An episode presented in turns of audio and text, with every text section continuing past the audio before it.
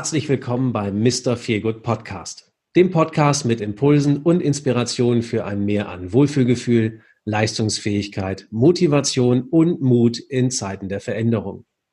Erlebe interessante Persönlichkeiten, deren eigene Geschichte und damit unterschiedlichste Blickwinkel, wie wir besser durch die heutige Zeit kommen. Heute zu Gast Maria Theresa Schinnal oder, wie wir sie einfach nennen, Mary Schinnal. Herzlich willkommen, liebe Mary. Hallo, lieber Holger, vielen lieben Dank für die Einladung und äh, ja, ein herzliches Grüß Gott an alle, die uns jetzt hören können. Du bist uns aus Österreich zugeschaltet.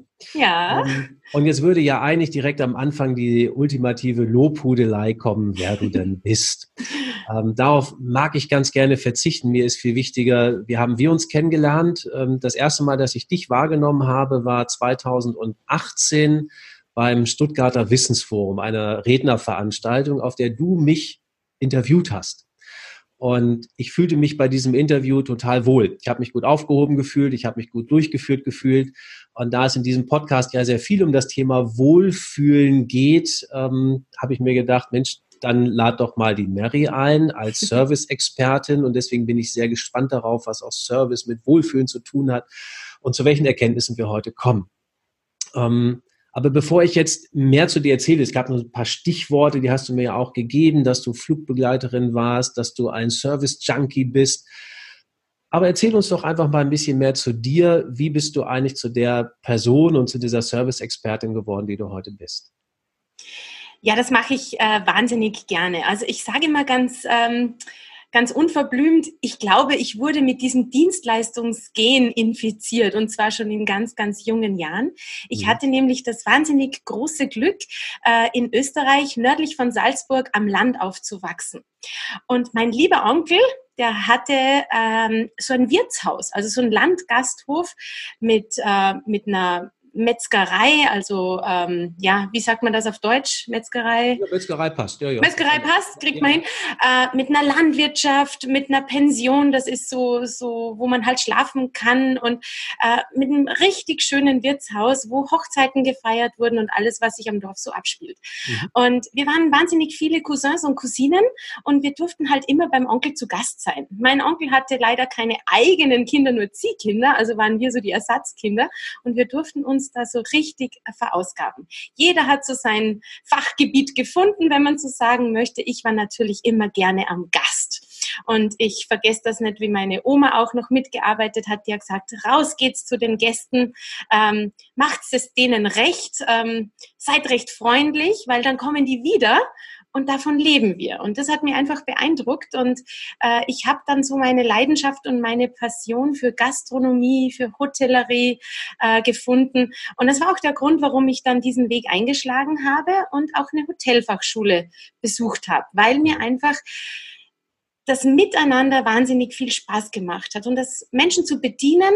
Und ich glaube, daher habe ich diese große Leidenschaft für richtig guten Service, weil nichts anderes ist es, auch in anderen Unternehmungen, wenn man es mhm. so auf die Waagschale legt. Also du sagst es, du hast schon als kleines Kind äh, in diesem Landgasthof mitgearbeitet mhm. oder als junges Kind. Was hat denn dir das dann gegeben, wenn du freundlich warst zu den Gästen? Was kam denn da zurück? Was war das für dich für ein Gefühl? Ja, das Schöne ist, also den Vergleich, den nehme ich jetzt auch wahnsinnig oft in meinen Seminaren, in meinen Vortragen, Vorträgen her. In der Gastronomie ist es ja sehr einfach. Wenn du nämlich sehr freundlich bist und wahnsinnig bemüht bist, dann kannst du Service ja auch richtig gut messen, weil du äh, richtig gut dabei bist, auch beim Trinkgeld abstauben. Mhm. Äh, das ist in anderen Branchen eher nicht so, aber ich erinnere mich oft an meine Zeit in der Hotelfachschule, als ich natürlich in verschiedenen Hotels und Gastronomiefachstätten unterwegs war. Da hatte ich oft mal Kollegen, die haben gesagt, ja du Mary, du hast ja immer das Glück. Bei dir sitzen immer die freundlichen Gäste und bei dir steppt immer der Bär und du kriegst immer so viel Trinkgeld. Und ich habe immer diejenigen Gäste, die halt nicht so gut drauf sind. Und der Unterschied war aber, ich habe mich halt auch um die Gäste ganz anders bemüht und äh, habe nicht ohne Grund die netten Gäste angezogen, weil das ist halt so dieses Ultimative, was wie ein Boomerang zurückkommt. Ne? Wenn du das mhm. ausstrahlst und das auch gerne machst, dann spüren das die Menschen. Und ich glaube, das ist definitiv schon mal so eine große Disziplin von diesem Wohlfühlen, ähm, über das du ja auch so gerne sprichst. Ne? Ja, ja. Jetzt hast du dann, also du hast dann eine Hotel Fachschule besucht. Mhm. Hast du dann auch in dem Bereich noch gearbeitet, weil du bist ja im Grunde genommen auch Flugbegleiterin geworden. Das ist ja, muss ja dann noch der nächste Schritt gewesen sein. Ganz genau. Ich dachte ja erst, ähm, ähm, wie kann man sich denn dann ähm, äh, ein schönes Berufsbild suchen nach der Hotelfachschule? Und da gab es ja viele Möglichkeiten. Es gab Kollegen, die gingen auf Saison, ne? Wintersaison bei uns in Österreich oder in der Schweiz natürlich sehr beliebt. Aber da wusste ich halt, naja, da dauert es wahnsinnig äh, lange, um einfach von der Welt was zu sehen. Und ich wollte ja immer in die große, weite Welt. Dann hat es halt auch noch die andere Version gegeben, auf ein Kreuzfahrtschiff zu gehen. Das hat mir irgendwie vom Mindset nicht so ganz gepasst. Irgendwie so mit dem Schiff herumzufahren, das, das, das war nicht so eine tolle Vorstellung. Aber in eine Welt, da hat's mich halt hingezogen, die Fliegerei. Das war für mich immer so glamourös und man kommt recht schnell von dort nach da und ich konnte mir das halt so vorstellen. Aber es gab ja auch die Kehrseite der Medaille, weil ich bin ja nur 1,58 klein. Und äh, mit der Flugbegleiterei, da geht's halt erst ab 1,60 los. Und das mhm. war so eine kleine Hürde, die ich zu bewältigen hatte. Und ich wollte aber nichts unversucht lassen und habe mich bei diesen großen Airlines der Welt beworben. Und siehe da, die große deutsche Lufthansa hat mir das Vertrauen geschenkt. Und somit wurde ich ausgebildet, relativ äh, zeitnah zu meiner Matura oder bei euch Abitur. Mhm. Und äh, durfte dann für eine lange Zeit nach Frankfurt zur Schulung. Und dann ging es auch los mit diesem wahnsinnig tollen Beruf, den ich fünf Jahre machen durfte. Wie bist du da rumgekommen um die zwei Zentimeter, die dir gefehlt haben? Ja, ich habe die, glaube ich, zu Tode gequatscht. also ich habe wahnsinnig viel geredet und ich äh, versuchte halt, das alles wettzumachen mit sämtlichen anderen Dingen, mit wahnsinnig viel Freundlichkeit und äh, mit äh, humorvollen Dingen und äh, habe sogar diese Dame, diese, diese flugärztliche Mitarbeiterin dann nochmal getroffen und äh, dann habe ich sie auch danach gefragt, weil es wurde gar nicht so thematisiert, ja, diese zwei ja. Zentimeter. Und ich meinte dann, naja, Christine, ich kannte die ja dann ein bisschen besser, äh, sag mal, ist dir das gar nicht aufgefallen? Und die meinte wohl, das hat sie schon gesehen, als ich reinkam, aber wer so motiviert ist, äh, dem sollten zwei Zentimeter einfach äh, ja nicht so eine große Rolle spielen, dass man diesen Beruf nicht machen kann. Okay. Hattest du denn vorher, also früher hat man ja noch richtige Lebensläufe geschrieben in seinen Bewerbungen. Hm. Hattest du denn da die richtige Größe angegeben oder hast du da? Naja, im Reisepass, da muss ich jetzt so zwinkern, da steht schon 1,60. Ne? Also, ja. Ah, okay. Man muss also nur wissen, wie es dann geht. Ja, genau. Und als du dann unterwegs warst und wirklich in der Luft warst, gab es ähm, wohl eine Begegnung mit einem Passagier in 3C. Mhm. Ähm, ich, mhm. ich kenne die Geschichte ehrlicherweise noch nicht, aber ja. äh, scheinbar hatte ich ja dieses, äh, dieses Erlebnis geprägt ja. zum Thema Service. Ja, ganz genau. Soll ich die mal kurz erzählen? Aber gerne. also es äh, ist so witzig, ich nehme diese Geschichte auch wahnsinnig gerne mit auf die Bühne, mhm. weil das für mich so eine wahnsinnig große Säule ist auch in meinem heutigen Fachthema, nämlich der Kundenservicequalität.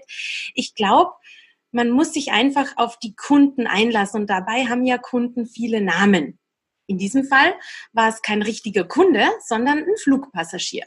Und wir wurden ja äh, bei meinem Arbeitgeber wirklich auf alle Eventualitäten geschult und wir wussten, wir haben teilweise auch gefährliche Fluggäste. Mhm. Äh, jeder, der auf der Linie viel ähm, fliegt und viel unterwegs ist, der weiß, wir flogen äh, Manager durch die Gegend, die haben teilweise mehr Zeit im Flieger verbracht als im Büro zu Hause. Das heißt, die waren dann auch manchmal mit einer speziellen Art, so nenne ich das jetzt mal bei uns an mhm. Bord.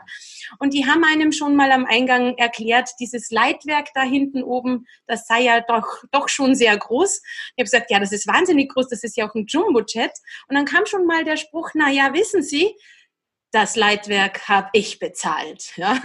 Also wir hatten da schon sehr pikante Gäste. Und ich werde diesen einen Tag und diese Begegnung wahrscheinlich nie vergessen. Und ich weiß auch, dass noch so detailgetreu, als wenn es vorgestern gewesen wäre. Es war ein Flug von New York JFK nach Frankfurt am Main. Und zwar so um 17 Uhr am Abend. Und ich kann mich auch noch sehr gut daran erinnern, weil ich an diesem Tag in der Business Class arbeiten durfte. Ja, und Business Class, das war ja für uns junge Flugbegleiterinnen schon immer etwas ganz Besonderes, weil ja, je jünger die Dienstjahre oder je jünger man äh, unterwegs war, desto mehr musste man natürlich in der Economy schuften. Und ähm, ja, das war halt ein besonderer Tag. Das war ein Privileg und darauf habe ich mich gefreut. Und die ersten Passagiere kamen an, die haben wir freundlich begrüßt und plötzlich kam der eine. Ne? So die Marke reizender Passagier. Also so von der Weite, ich wusste schon, das wird jetzt sehr spannend.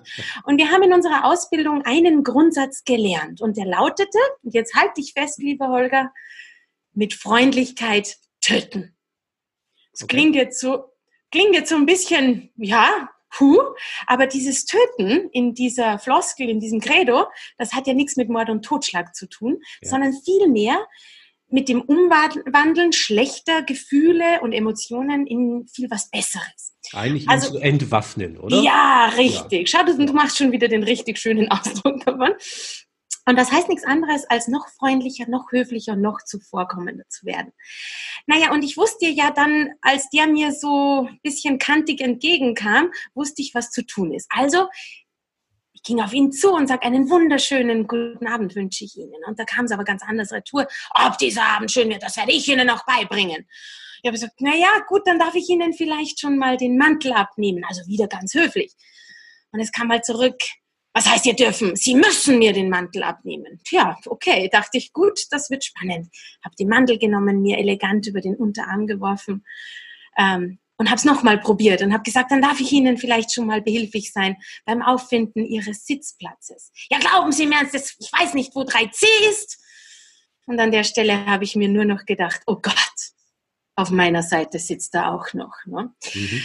Also ich habe ihn dann zu seinem, zu seinem Sitzplatz äh, trotten lassen. Ich habe seinen Mantel weggehängt, habe mir gedacht, na ja, der fängt sich schon noch. Ich weiß ja, was zu tun ist ich bleibe einfach drauf und bin sehr freundlich zu ihm. Ich habe das Aperitivtablett geschnappt, bin wieder auf 3C, habe ihm ein Angebot gemacht, aber es kam leider wieder sehr derb zurück. Glauben Sie mir ernst, ich will jetzt Alkohol. Und ich habe gesagt, nein, nein, ich habe Kaffee, Tee, Wasser, alles, was Ihr Herz begehrt. Lassen Sie mich in Ruhe. Gut, das habe ich dann gemacht. Kannst dir vorstellen, das war auch nicht die richtige Theorie, weil das mhm. hat ihm natürlich auch nicht gepasst. Und ich könnte jetzt an der Stelle diese Geschichte in die Länge ziehen, weil er hat sich tatsächlich lange Zeit nicht gefangen. Und zwar so lange, wie so ein erster äh, Servicedurchgang dauert. Das sind so zweieinhalb bis drei Stunden auf dieser Destination von New York nach Frankfurt.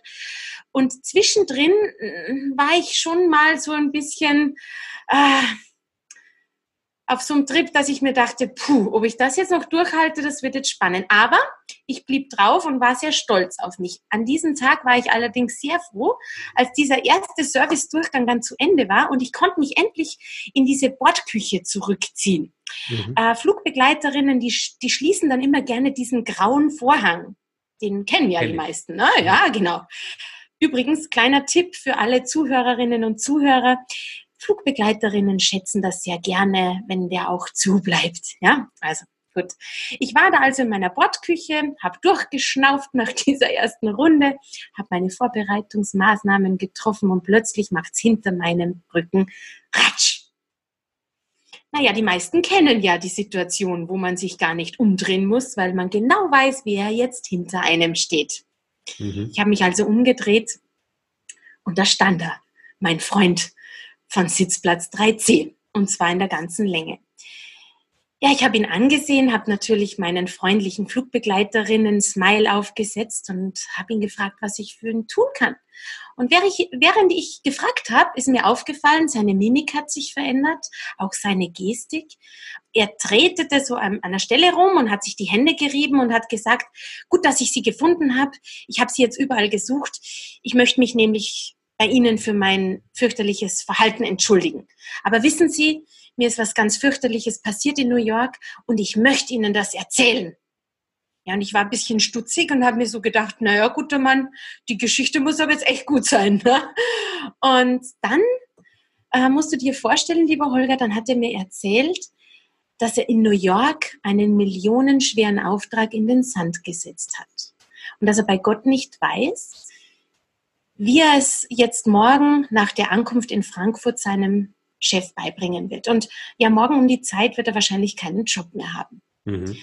So, jetzt standen wir beide da in der Bordküche und er hat mir leid getan. So mein ganzer Grant, der war natürlich vergessen. Ich habe ihn dann gefragt, na ja, ich weiß jetzt gar nicht, wie ich Ihnen am besten helfen kann. Und dann meinte er, naja, mir ist ja auch nicht zu helfen, aber ihm war jetzt wichtig, sich das von der Seele zu reden. Und plötzlich ist mir eine Idee gekommen, weil ich bin ja im Landgasthof aufgewachsen. Und da haben wir immer alles mit dem Alkohol geregelt oder zumindest einen Teil davon. Und jetzt habe ich halt den Vorschlag gemacht, ob ich ihm vielleicht einen guten Whisky auf Eis einschenken könnte. Mhm. Und dann meinte er mit einem mit einem Lächeln, naja, wir könnten es probieren, vielleicht hilft's ja was. Ne? Und wir haben noch so ein bisschen über einfache Dinge des Lebens geplaudert und er hat dann Platz genommen. Ich habe ihm den Whisky serviert äh, wusste ja, wo er sitzt. Ne? Und dann war er auch ganz handsam bis Frankfurt. Ich habe ihn so beobachtet. Er hat keiner Fliege mehr was zu Leide getan. Und in Frankfurt, da haben wir uns verabschiedet. Wir waren fast schon ein bisschen Freunde. Ich habe ihm einen Handschlag gegeben, habe ihm alles äh, Gute gewünscht. Ich meine, mit Handschlag haben wir natürlich nicht immer alle Gäste verabschiedet.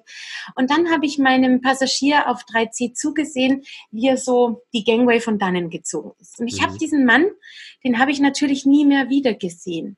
Aber ich habe an diesem Tag und bei diesem Flug zwei ganz wichtige Lektionen gelernt.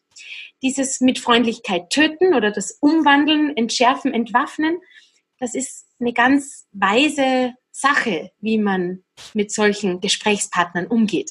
Mhm. Weil ähm, man tut halt viel Gutes, wenn man es so macht. Häufig macht man es nämlich verkehrt herum und Druck erzeugt Gegendruck und es schaukelt sich auf. Und noch dazu lässt man diese schlechten Gedanken und Energien an sich selbst heran und kann diese Situation auch nicht mehr mit Bravour meistern. Und die zweite Lektion, die ich gelernt habe, ist, dass halt hinter jedem Gesprächspartner, der vielleicht nicht so drauf ist, wie wir das gerne hätten, da gibt's diese eine Geschichte. Diese Geschichte habe ich an diesem Tag ähm, erfahren. Sehr häufig erfahren wir diese Geschichten nicht und ich bin mir auch gar nicht so sicher, ob wir diese Geschichten auch immer hören wollen. Wenn wir sie nur beherzigen, dass, sie, dass diese Geschichten existieren und ja. wir sind einfach freundlich unterwegs und versuchen Unterstützung zu bieten, dann glaube ich, machen wir ganz viel richtig. Und das war für mich damals eine Erkenntnis für mein privates Leben. Aber heute nehme ich diese Geschichte und diese Erkenntnis auch gerne in die Servicequalität mit, mhm. weil da kann man für wahnsinnig gute Dinge, ob das aus einer Reklamation, aus einer Beschwerde, aus einem deftigen Gespräch mit einem Mitarbeiter oder mit einem Gesprächspartner. Es ist ganz egal. Ich glaube, dieses Credo, das wir damals lernten bei meinem Arbeitgeber, das ist sehr weise. Und das finde ich wahnsinnig gut, das auch äh, anderen so zu verklickern, weil ich glaube, mit so einem Beispiel aus dem Leben heraus, da kann man viel mehr anfangen als mit grauer Theorie. Ja, das sehe ich, das sehe ich ganz genauso. Also scheinbar spielen sich da relativ viele Dinge in einem Flugzeug ab. Ich habe das ja äh, ein Stück weit ähnlich erlebt mit einer, mit einer Person, die irgendwann neben mir saß, ähm, übrigens auch selbst in Amerika. Das war ein mhm. Flug von, äh, von Dallas nach, ähm, nach New York, genau.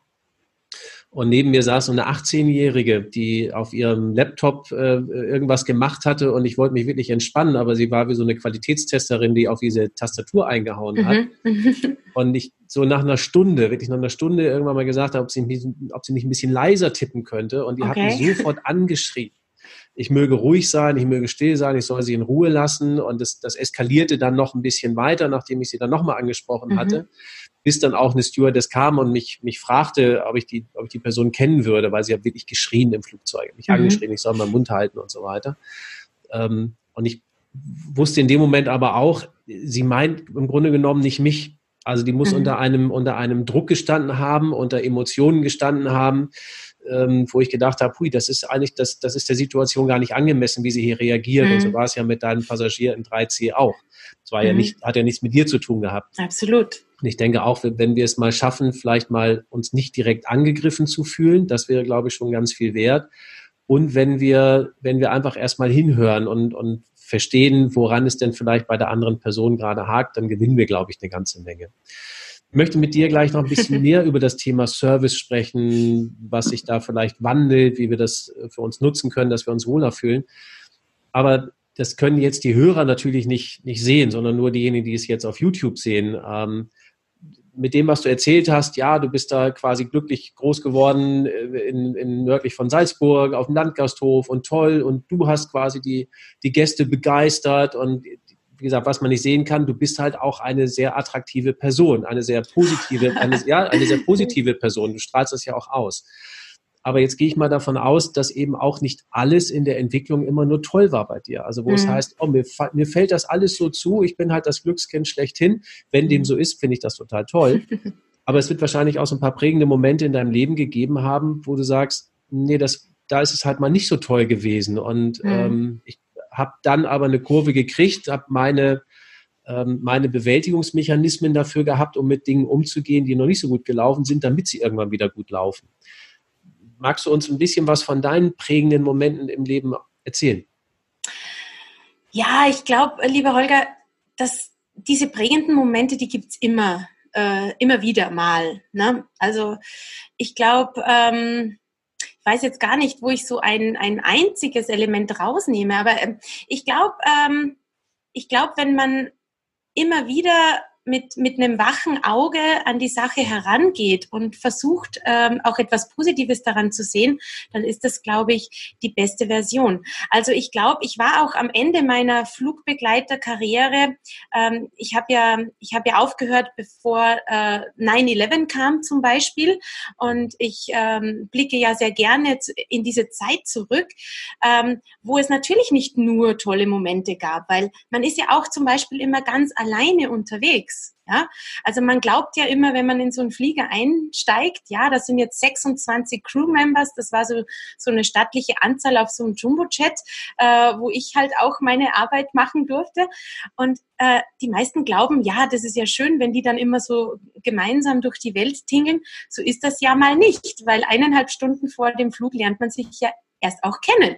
Und mhm. wir waren zu meiner Zeit damals 11.000 Flugbegleiterinnen und Flugbegleiter. Also die, die Wahrscheinlichkeit war auch gar nicht so groß, dass man da den einen oder anderen, die man schon kannte, mal wieder gesehen hat. Man konnte natürlich dort und da mal einen Request machen und das war auch ganz, ganz toll, wenn man das dann mal hinbekommen hat.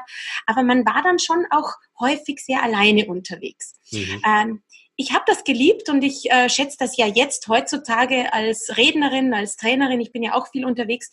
Das Positive daran, ich habe das damals gelernt, wahnsinnig gut mit mir alleine auch klarzukommen. Also ich mhm. Brauche da auch niemanden in einem Hotel. Ich habe ein gutes Buch dabei. Ich kann überall äh, kreativ arbeiten.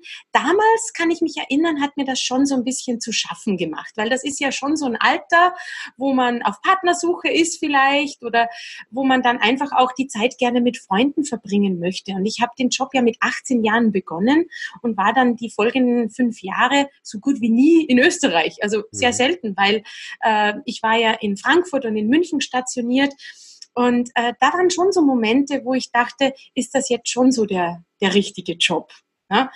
Das wäre jetzt vielleicht eine so eine Sache. Aber jetzt im Nachhinein sehe ich das als wahnsinnig positiv. Und ich glaube, ich, glaub, ich habe stets versucht, immer was Gutes draus zu machen und mich ähm, dabei zu halten. Mir war auch selten Fahrt, weil ich dachte, dann lerne ich halt noch eine Sprache und dann habe ich halt begonnen, Spanisch zu lernen. Also ich habe mich immer, äh, ich habe immer versucht, ähm, etwas zu tun. Also so Ruhe, so Ruhe zu geben, das steht mir ganz schlecht. Ja. Du sprichst ja gerade so ein, so ein so ein Optimismus an, den du mit dir trägst mhm. oder scheinbar auch schon immer mit dir getragen hast. Hast du das mhm. Gefühl, das hast du schon in die Wiege gelegt bekommen, äh, schon von deinen Eltern oder worauf fußt dieser Optimismus, der wahrscheinlich ja auch sogar dazu beiträgt, dass du so besonders dann mit Menschen umgehen konntest, dass sie dir viel Trinkgeld zahlen? Mhm. Hm? Das ist eine gute Frage. Ich kenne mich ja gar nicht anders. ja, ich, ich, ich glaube schon, dass ich von mir behaupten kann, ich sei ein sehr positiver Mensch, äh, der, der immer versucht, das, das Gute zu sehen. Also ähm, die schwachen Momente, ich glaube, da gibt's äh, sehr viele Menschen in meinem Umkreis, die, die, das, die das dann kennen. Also mein Mann zum Beispiel, der, der weiß dann schon, wenn ich so jetzt gerade äh, viel denke oder mit irgendeiner Sache unzufrieden bin, dann ist äh, das meine meine erste Anlaufstelle. Meistens brauche ich die gar nicht, da brauche ich gar nicht anklopfen, weil mein Mann sieht es mir an, mhm. an der Nasenspitze wahrscheinlich.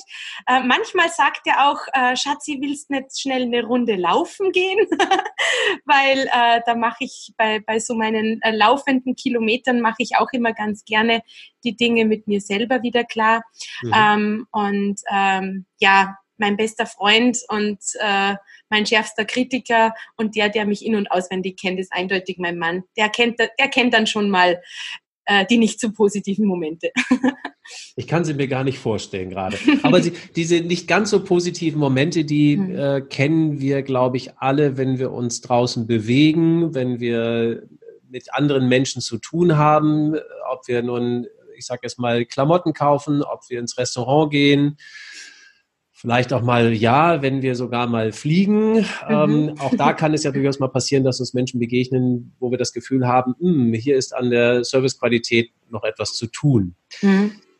Wie hast du, also was ist, sagte dein Gefühl, wie hat sich der Service ähm, verändert in den letzten, nehmen wir mal die letzten zehn Jahre? Gibt mhm. es da Veränderungen oder ist es besser, ist es schlechter geworden? Das, was prägt Absolut. Also ich bringe da immer ganz gern ein Beispiel mit, mit mit dem Beispiel können wir, glaube ich, am allermeisten äh, anfangen, weil es uns alle betrifft. Ich nehme an dieser Stelle immer ganz gern die Banken mhm. ähm, heran oder ziehe die Banken heran, weil was ist passiert in den letzten 10, 15, 20 Jahren ähm, mit den Banken? Ähm, wir haben gelernt, dass, dass es sehr praktisch ist, äh, sehr vieles äh, selber zu tun. Und mhm. zwar zu Hause im stillen Kämmerlein, unabhängig von Zeit und Ort. Das ist wahnsinnig praktisch. Das hatte aber zur Folge, und ähm, die Banken haben das ja für uns offeriert, dass wir E-Banking nützen können. Das wäre jetzt die Geschichte mit dem Service, den wir gerne nutzen. Allerdings hat es im äh, analogen Bereich ähm, so viele Veränderungen gegeben, dass wenn man heutzutage in eine Bankfiliale reingeht, dass da niemand mehr ist. Also da ist einfach kein Mensch mehr. Oder mhm. vielleicht eine Theke. Ähm, und dann haben die diese Bankfilialen ausgestattet mit tollen Maschinen. Ja? Ähm, das ist auch praktisch, weil ich auch zu Nacht- und Nebelzeiten meine Kontoauszüge äh, mir holen kann. Ich kann am Bankautomaten Geld ziehen und so weiter und so fort. Das ist praktisch. Aber die Geschichte ist ja die, unsere Kundenberührungspunkte, wie man das in meiner Welt so nennt, diese Touchpoints, mhm. die werden ja immer weniger. Früher war es mal so, dass man in der Bank noch mit Namen begrüßt wurde, zumindest in der Hausbank. Und das weiß ich deshalb so genau, weil mein eigener Papa, glaube ich, ungefähr 38 Jahre Banker war. An der Kasse, wie man das kannte. Und mein Papa, der bestätigt mir das in Erzählungen immer wieder, der kannte jeden beim Namen. Und nicht nur das, der kannte auch noch diese wahnsinnig lange Kontoauszugsnummer oder diese Kontonummer, so muss man mhm. sagen. Mhm. Das erwarten wir heute ja gar nicht mehr. Aber wenn ich vielleicht ein oder zweimal im Jahr in die Bank reingehe, dann möchte ich trotzdem noch als Kunde wahrgenommen werden. Mhm. Und mir ist da vor zwei Jahren so eine Sache passiert. Ich bin mal wieder in meine Bankfiliale in der Stadt Salzburg gegangen, weil ich einfach eine größere Summe Geldscheine in mein Konto einzahlen wollte. Und da gibt's glaube ich, noch keinen Automaten, wo man das reinstopfen kann. Also da muss man auch noch hingehen. Und ich habe jetzt auch nicht erwartet, dass man mich mit Namen begrüßt. Aber die Dame, die einzige Dame, die da ganz alleine stand an, an so einem Tresen, die war zwar sehr höflich, aber was sie gesagt hat, hat mich schockiert. Die meinte nämlich, okay, Sie wollen Geld einzahlen, da dürfen Sie jetzt eine Nummer ziehen dann dürfen Sie auf der Couch Platz nehmen und Sie werden dann aufgerufen. Und ich meinte, nein, äh, Sie haben mich falsch verstanden. Ich will gar nicht Platz nehmen und eine Nummer ziehen. Ich will einfach nur Geld einzahlen. Und sie meinte, ja, das ist jetzt so bei uns. Sie ziehen eine Nummer, setzen sich hin und dann werden Sie aufgerufen. Und ich war so richtig baff. Ich habe diese Nummer in Händen gehalten bin auf der Couch gesessen und habe wie bei McDonald's auf diesen Screen ge geguckt und habe gewartet, bis ich aufgerufen wurde. Und ich habe mir ständig den Gedanken gemacht, ist das Service? Mhm. Und ich finde nicht.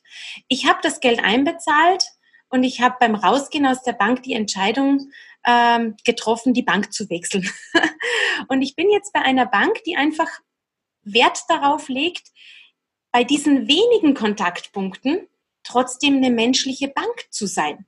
Und die machen halt Dinge richtig. Da gehe ich auch rein und auch nur zwei bis dreimal im, im Jahr. Aber dann nehmen die meine Karte, werfen einfach einen Blick drauf und sagen, Grüß Gott, Frau Schinnel, schön, dass Sie da sind. Was dürfen mhm. wir jetzt für Sie tun? Das kann ja manchmal allerdings auch ein bisschen übertrieben sein. Ne? Ich kenne das noch von, von Tankstellen, wo man dann hingegangen ist, die nahmen sich dann irgendwann die Kreditkarten, guckten darauf, die waren dann darauf geschult und sagten dann fünfmal, äh, vielen Dank, Herr Kracke, schönen Tag noch, Herr Kracke, schön, dass Sie da waren, Herr Kracke. Äh, also da muss es ja auch so ein Mischverhältnis geben, wo man das Gefühl hat, es ja. ist nicht aufgesetzt, sondern es wirkt, es wirkt authentisch. Da bin ich ganz bei dir. Ich glaube, man muss ja unterscheiden, möchte ich in der Tankstelle meinen Namen hören? Mhm oder möchte ich ihn vielleicht in der Bank hören? Und ich glaube, da trennt sich schon wieder die Spreu vom Weizen. Passt es da oder passt es nicht? Oder sage ich das, wenn ich in der Tankstelle alleine stehe, vielleicht auch sogar aus Datenschutzgründen, da haben wir es ja jetzt auch nicht mehr so leicht im Service. Ähm, aber ich glaube, ich muss das wohl dosieren. Und ich glaube, da ist jetzt so die Krux. Wann mache ich was und wo schätzt es der Kunde, wo ist es angebracht und wo ist es eher nicht so gut. Also ich mhm. glaube, da ist es, sind wir nämlich wieder genau an dem Punkt, wo ich immer sage, dass der Mensch und der Mitarbeiter gefordert, auch mhm. mitzudenken und nicht nur starr nach irgendwelchen Vorgaben zu tun. Mhm. Und das ist die schwierige Herausforderung, ähm, in Servicebereichen. Und bei mir geht es ja meistens auch um diese analogen Services. Also ich sage immer, dieses, ich werde immer gefragt, wie machen wir es denn nun? Jetzt ist so wahnsinnig viel digital und das ist ja gut so. Hm, ich weiß nicht, möchtest du gern auf dein Smartphone verzichten? Nein, nein, nein, nein, nein. nein, nein. Also das schätzen wir ja auch. Klar. Aber ich glaube, es ist ein sowohl als auch. Also nicht mehr entweder digital oder analog, sondern das Richtige zur richtigen Zeit. Und das mhm. herauszufinden, das glaube ich, ist die wahre Service Excellence mhm. in jedem Bereich. Gibt es da eigentlich ähm, Studien, das weiß ich jetzt nicht, äh, Erhebungen, wenn, wenn Menschen einen guten Service erfahren, was das bei ihnen auslöst? Also nicht, dass ich jetzt sage, ja, die kommen dann halt häufiger wieder und dann mhm. haben die einen höheren äh, Bonbetrag, das meine ich jetzt gar nicht, sondern was es so an Gefühlen auslöst, Servicequalität beim, beim Kunden? Ja, auf jeden Fall. Also ich habe jetzt gerade über den Sommer wieder wahnsinnig viel gelesen und da gibt's so, so eine ganz aktuelle Studie von Capgemini, die herausgefunden haben, also man hat einfach Unternehmen jeglicher Industrien gefragt, ob sie denn glauben, service- oder kundenorientiert zu sein. Mhm. Und das Lustige daran war, 80 Prozent dieser befragten Unternehmen haben gesagt, ja, ja, wir sind auf jeden Fall kundenorientiert. Äh, diese Studie möchte ich auch noch äh, dazu sagen, war halt schon auch äh, so einen großen Teil die, über die digitalen Services. Ne? Mhm. Ja, diese 80 Prozent, die waren sich ganz bewusst, Service zu bieten. 20 waren sehr ehrlich und haben so gesagt, na ja, man kehrt schon mal lieber selber vor der Tür und in Servicebelangen, da haben wir schon noch ein bisschen Potenzial nach oben. Mhm. Lustigerweise hat man parallel dazu auch die Kunden und die Anwender gefragt. Und da haben das leider Gottes nur 20 Prozent, also man hat es ja. nur bei 20 Prozent dieser Unternehmen bestätigt. Und das zeigt mir, ja, die Schere geht wahnsinnig auseinander. Mhm. Und ähm, wir haben im Servicebereich ohnehin die Schwierigkeit, wie, wie messbar ist Service denn? Ne? Mhm. Weil anhand von wirklich harten Zahlen ist es sehr selten messbar. Okay. Wenn ich mal eine ganz interessante Studie, was macht das, also was macht das mit dem Gefühl der Wertschätzung? Ja, was macht das mit, mit einem gute Laune-Gefühl, was ich ja vielleicht auch habe? Also ich, das wäre schön, wenn man da mal was machen würde. Finde ich jetzt gerade mhm. so ganz persönlich, weil ich glaube, dass es was mit uns macht. Wenn, ja. wenn mir jemand freundlich begegnet, wenn mir jemand hilfsbereit begegnet und es zieht sich ja nicht nur auf, nicht nur auf den geschäftlichen Kontakt, den ich irgendwo habe, sondern auch das tägliche Miteinander, wo ich das Gefühl habe, dass, ähm, also ich, ich finde es wahnsinnig schön, wenn mal jemand auf mich zukommt und du hast das Gefühl, der möchte dir jetzt was Gutes tun, der möchte dich irgendwo unterstützen, der macht vielleicht auch irgendwas, was unerwartet ist. meine Frage, die ich, die ich habe, was könnten wir denn eigentlich tun im täglichen Miteinander? Also du jetzt als, als Service-Expertin, was könnte denn im täglichen Miteinander quasi so ein, so ein Service-Gedanke sein, den wir einfach im Zwischenmenschlichen austauschen können? Mhm. Also da habe ich eine ganz einfache Variante und die liebe ich auch auf der Bühne. ist nämlich, äh, meistens sind die einfachen Sachen so banal. Mhm. Machen wir doch einfach nur Komplimente. Einfach mal ein wirklich bewusstes Kompliment zu platzieren. Ich mache das so häufig. Ähm, wir sitzen so oft an Bahnhöfen, Flughäfen, oder? oder in Hotels in der Lobby. Und ich beobachte gerne Menschen. Wenn ich da einen, einen anderen Gast sehe, eine Dame, die vielleicht ein richtig tolles Kleid trägt, dann stehe ich auf und gehe hin und sage, ich kann jetzt gar nicht anders. Darf ich Ihnen ein Kompliment machen? Ihr Kleid ist ganz genial. Und das Schöne daran ist, ich brauche nichts erfinden. Weil wenn ich mit wachem Auge ähm, einfach um mich blicke, dann finde ich etwas Tolles. Und das Schöne daran ist dieser Effekt, der daraus entsteht. Mhm. Ich habe noch nie eine Dame, die ich jetzt, also mir fällt es natürlich jetzt äh, bei Damen so ein bisschen leichter, bei Männern klingt das vielleicht ein bisschen komisch, aber wenn ich da hingehe und sage, äh, schönes Kleid, dann kann man das ganz bewusst beobachten, wie die Mundwinkel schön nach oben wandern und sich jeder so richtig freut. Naja, für Männer ist es vielleicht jetzt nicht ein Kleidungsstück, aber da kann ich sagen, lieber Holger, dein Vortrag am Stuttgarter Wissensforum, der war grandios. Darf ich dir das bitte sagen? Ne? Also ich habe dich ja damals äh, als Interviewerin, als Moderatorin kennengelernt, aber ich glaube, und äh, das habe ich dir damals auch gesagt, das hat mich beeindruckt. Und meine liebe Freundin Gabi saß neben mir und wir waren echt baff. Und ich, ich mache das so. Wenn ich den Referenten sehe, ich gehe dahin, sag Danke und sag, es war eine großartige Zeit, hm. finde ich. Die 50 Euro, wie wir es abgesprochen haben, kommen ja, nach, kommen nach diesem Podcast, überweise ich natürlich. Ähm, nein, also vielen Dank dafür. Als Mann ist das natürlich immer ein bisschen schwierig. Also glaube ich jedenfalls, dass es deutlich schwieriger ist, Komplimente zu machen, dass sie auch dass sie gerade in der heutigen Zeit, dass sie nicht falsch verstanden werden. Ja, ja also einer anderen Person ja. gegenüber, Männern gegenüber, klar kann man das tun, aber mhm ja, äh, stelle ich mir häufig schon relativ schwierig vor, dass man da nicht sofort irgendetwas versucht rein zu interpretieren, zumindest wenn es um die Person geht, um das genau. Äußerliche geht. Ähm, okay, können, können wir noch irgendwie was tun? Also ein Kompliment machen ist ja schon mal, schon mal was Tolles, ja, um, um ähm, vielleicht dann so was Positives auch weiterzugeben, den anderen zu bestätigen. So sehe ich das mhm. ja auch mal, ne? Genau. Als genau. Person, als Mensch. Hättest du noch eine Idee, was wir im täglichen Miteinander tun können, damit es uns damit wir uns noch wohler fühlen, damit wir, also was aus Service-Aspekten herkommt? Mhm. Ach, da gibt es, glaube ich, vieles. Also ähm, ich möchte vielleicht noch ergänzen, du hast völlig recht, man muss natürlich ähm, achtsam mit der Sache umgehen, aber da, die, das Lob und die Anerkennung für gewisse Dinge, die sind, äh, glaube ich, ganz äh, wichtig. Und das mache ich sehr gerne auch ähm, im Bereich, wenn ich als Kunde unterwegs bin, weil wir sind ja auch tagtäglich selber Kunden. Ne? Und mhm. angenommen, ich gehe jetzt äh, in Klamottenladen oder auch in Elektronikladen, wenn die äh, Damen und Herren in der Beratung, und das ist ja heutzutage ein schwieriger Job, wenn die das gut machen, dann kann ich das auch sagen. Wir haben da in Österreich so einen Spruch, den sage ich jetzt mal in Mundart, der heißt, nicht geschimpft ist gelobt genug. Also, das würden die alle Menschen in Baden-Württemberg jetzt auch gut verstehen. Super, sehr gut, passt. Dann brauche verstehen ich, also, aber alle, verstehen alle. Ja. Und ich finde, ich, ich habe es schon vermutet.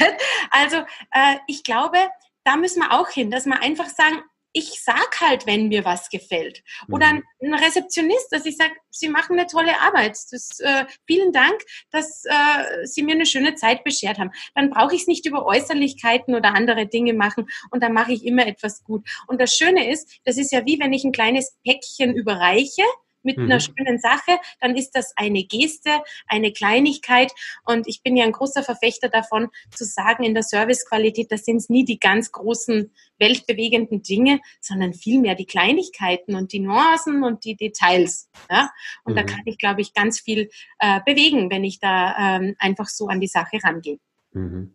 Sehr, sehr schön, sehr, sehr schön. Ich merke, dass, dass die Zeit rast hier in oh, unserem Gespräch ja. miteinander. mhm. ähm, ja, was aber immer ein sehr, sehr schönes und sehr positives Zeichen ist. Ähm, ich, ich würde dir gerne noch ein paar Fragen stellen.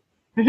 Ein paar Fragen, wo wir dich, glaube ich, auch noch ein bisschen näher kennenlernen, mhm. was ja auch Ziel dieses Podcasts ist. Ähm, wenn heute dein letzter Tag wäre, dann?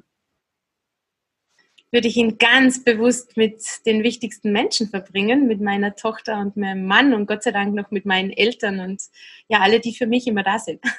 Das ist schön. Meine Tochter hat zu diesem Satz gesagt, dann würde ich dieses Interview heute nicht mit dir führen. Das ist auch schön. Okay. Ähm, welches war das schönste Kompliment, das dir jemals jemand gemacht hat? Das schönste Kompliment, das mir jemand gemacht hat. Ach, das war sicher mein Mann bei unserer Hochzeit, dass ich ganz toll aussehe. ja, also Komplimente ähm, finde ich generell ganz toll und ich freue mich, glaube ich, über jedes einzelne. Also ich könnte es jetzt, glaube ich, gar nicht pauschalieren. vielleicht hängt das schon da, oder was auch immer. vielleicht kommen wir da schon äh, zusammen mit der nächsten Frage. Was sind die drei Dinge, für die du in deinem Leben am dankbarsten bist? Oh, ich glaube ähm, drei. Ja. ja also versuchen wir es mal mit drei. Das klingt ja. wie, wie soll also, ich drei? Ich habe viel mehr. Na, pass auf. Also Nummer eins, das, äh, da werde ich ja tagtäglich gefordert. Meine Tochter ist jetzt zehn und ich arbeite hart daran. Ich bin äh, wahnsinnig stolz, dass ich eine wahnsinnig gute Erziehung hatte. Also da bin ich, ähm, das glaube ich, ist schon so ein kleines Erfolgsrezept äh, mhm. für mich. Äh, dann bin ich sehr dankbar und stolz drauf, dass ich immer meinen Weg so gehen durfte, äh, wie ich das wollte. Also ich glaube, da gibt es ja auch äh, mittlerweile viele Eltern, die da, glaube ich, mitreden. Also meine Eltern, glaube ich, haben mir da immer sehr vertraut. Mhm. Und ähm, ja, und das Dritte ist vielleicht, dass ich ähm, dass ich schon mit einer gewissen Sturheit äh, meinen, meinen Weg mir bahne und dass ich Gott sei Dank immer die nötigen Unterstützer an meiner Seite habe. Äh, das ist Gott sei Dank nicht immer so, dass das von vorne herein ähm, so ja so mitgetragen wird. Ich kann mich erinnern, als ich mich selbstständig gemacht habe vor zehn Jahren, da war meine Tochter gerade geschlüpft. Da gab es schon sehr viele, die das nicht so toll fanden. Das muss ich schon mhm. sagen. Aber ich, äh, ich habe dann das Glück, dass ich immer wieder die richtigen Menschen zur richtigen Zeit treffe, die schon ein Stück weit die Dinge mit mir tragen und dann funktioniert es. Mhm. Ja, das wäre jetzt noch eine Frage, die, die abseits hier von meinen normalen Fragen ist. Ähm, du hast quasi parallel zur Geburt deiner Tochter dein Unternehmen gegründet, bist jetzt wirklich viel unterwegs als Trainerin, als Rednerin. Ähm, wie, wie bringt man das unter einen Hut? Weil da finden sich, glaube ich, oder fühlen sich viele überfordert mit dieser, mit dieser Mehrfachbelastung. Wie, wie funktioniert das bei dir?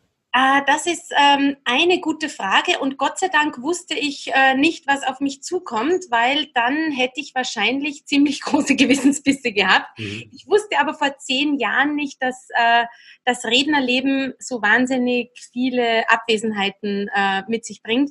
Ich mhm. habe ja sehr klassisch im Training begonnen und da habe ich schon mal so äh, das Feld rund um Salzburg abgegrast und habe sehr viel in meinem eigenen Bett geschlafen. Das hat sich ja ziemlich geändert. Ähm, ich habe das große Glück, ein tolles Netzwerk zu haben und da werden mich jetzt sehr viele berufstätige Mütter, ja, die werden das jetzt nachempfinden können. Also ich glaube, nur eine Person an der Seite wäre zu wenig. Ich, wenn ich jetzt aufzähle, wen ich alle habe, dann klingt das vielleicht äh, utopisch. Also ich habe meine Eltern, ich habe meinen Mann. Ich hatte lange Zeit eine Tagesmutter, genau genommen bis äh, Juni. Äh, ich hatte die Nachmittagsbetreuung. Ich habe wahnsinnig tolle Onkels und Tanten, Cousinen und jeder ist Gott sei Dank oft dafür bereit, ähm, meiner Tochter eine schöne Zeit zu bescheren. Und mhm. das, äh, dafür bin ich wahnsinnig dankbar. Das weiß ich auch, dass das alles andere als ähm, selbstverständlich ist. Mhm. Ähm, aber darauf kann ich zurückgreifen und das ist wirklich eine ganz tolle Sache. Also äh, ohne so vielen Menschen wird es nicht funktionieren. Mhm. Schön. Schön, dass es da da ist. wenn du dir ein Land aussuchen könntest, in dem du leben möchtest, welches wäre das? Ach, ich glaube, ich würde am Ende des Tages wieder Österreich nehmen. Also ich bin ja, und das kann ich ja auch nicht äh, leugnen, ich bin ein wahnsinnig großer Amerika-Fan. Mhm. Wir haben auch eine große Reise wieder vor. Also für uns heißt es am 26. Dezember ab in den Flieger in Amerika rein ins Wohnmobil und wir verbringen ganz, ganz tolle Tage. Das weiß ich jetzt schon mit meinem Mann und meiner Tochter. Ich liebe Amerika, weil sie in Sachen Servicequalität äh, wahnsinnig viel Inspiration liefern. Ähm, und ich mag sehr gerne, aber ich glaube, da geht es mir so wie vielen anderen die politische Geschichte, die taugt mir halt gerade gar nicht.